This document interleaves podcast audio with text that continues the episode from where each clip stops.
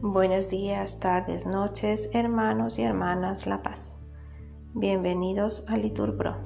Nos disponemos a comenzar juntos las lecturas del día de hoy, lunes 10 de julio del 2023, lunes de la decimocuarta semana del tiempo ordinario, segunda semana del Salterio. El día de hoy pedimos por todos los gobiernos, en especial por aquellos en sus países se encuentran en guerra. Pedimos también por la vida de Jorge Iñiguez en su cumpleaños, para que el Señor le regale salud. Ánimo hermanos, que el Señor hoy nos espera. Primera lectura del libro del Génesis. En aquellos días Jacob salió a Berseba en dirección a Harán. Llegó a un determinado lugar y se quedó allí a pernoctar porque ya se había puesto el sol. Tomando una piedra de allí mismo, se la colocó por cabezal y se echó a dormir en aquel lugar. Y tuvo un sueño. Una escalinata apoyada en la tierra, con la cima tocaba el cielo ángeles de Dios subían y bajaban por ella. El Señor que estaba en pie junto a ella le dijo, Yo soy el Señor, el Dios de tu padre Abraham y el Dios de Isaac. La tierra sobre la que estás acostado la daré a ti y a tu descendencia. Tu descendencia será como el polvo de la tierra y te extenderás a occidente y oriente, a norte y sur y todas las naciones de la tierra serán benditas por causa tuya y de tu descendencia. Yo estoy contigo, yo te guardaré donde quiera que vayas. Te haré volver a esta tierra y no te abandonaré hasta que cumpla lo que he prometido.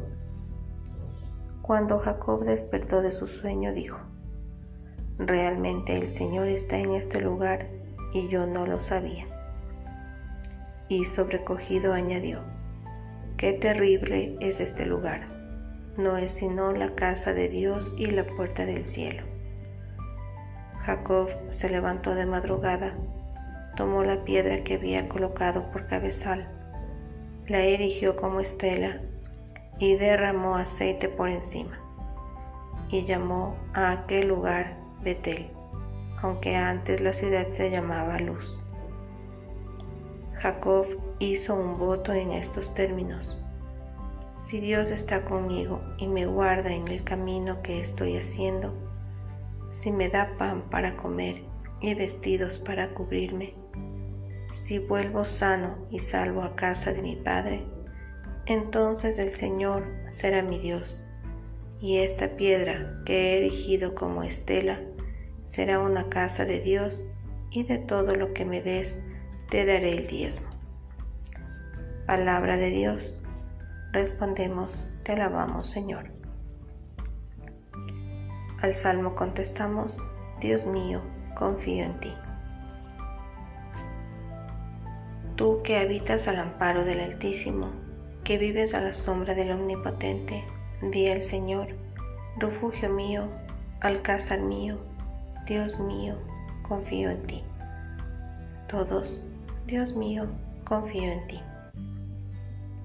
Él te librará de la red del cazador, de la peste funesta, te cubrirá con sus plumas, bajo sus alas te refugiarás, su verdad es escudo y armadura. Todos, Dios mío, confío en ti. Se puso junto a mí, lo libraré, lo protegeré, porque conoce mi nombre, me invocará y le escucharé, con él estaré en la tribulación todos, Dios mío, confío en ti. Nos ponemos de pie. Lectura del Santo Evangelio según San Mateo. En aquel tiempo, mientras Jesús hablaba, se acercó un jefe de los judíos que se arrodilló ante él y le dijo, Mi hija acaba de morir, pero ven tú, impon tu mano sobre ella y vivirá. Jesús se levantó y lo siguió con sus discípulos. Entre tanto, una mujer que sufría flujos de sangre desde hacía 12 años, se le acercó por detrás y le tocó la orla del manto, pensando que con solo tocarle el manto se curaría. Jesús se volvió y al verla le dijo, Ánimo hija, tu fe te ha salvado. Y en aquel momento quedó curada la mujer. Jesús llegó a casa de aquel jefe y al ver a los flautistas y el alboroto de la gente, dijo, Retiraos, la niña no está muerta, está dormida. Se reían de él.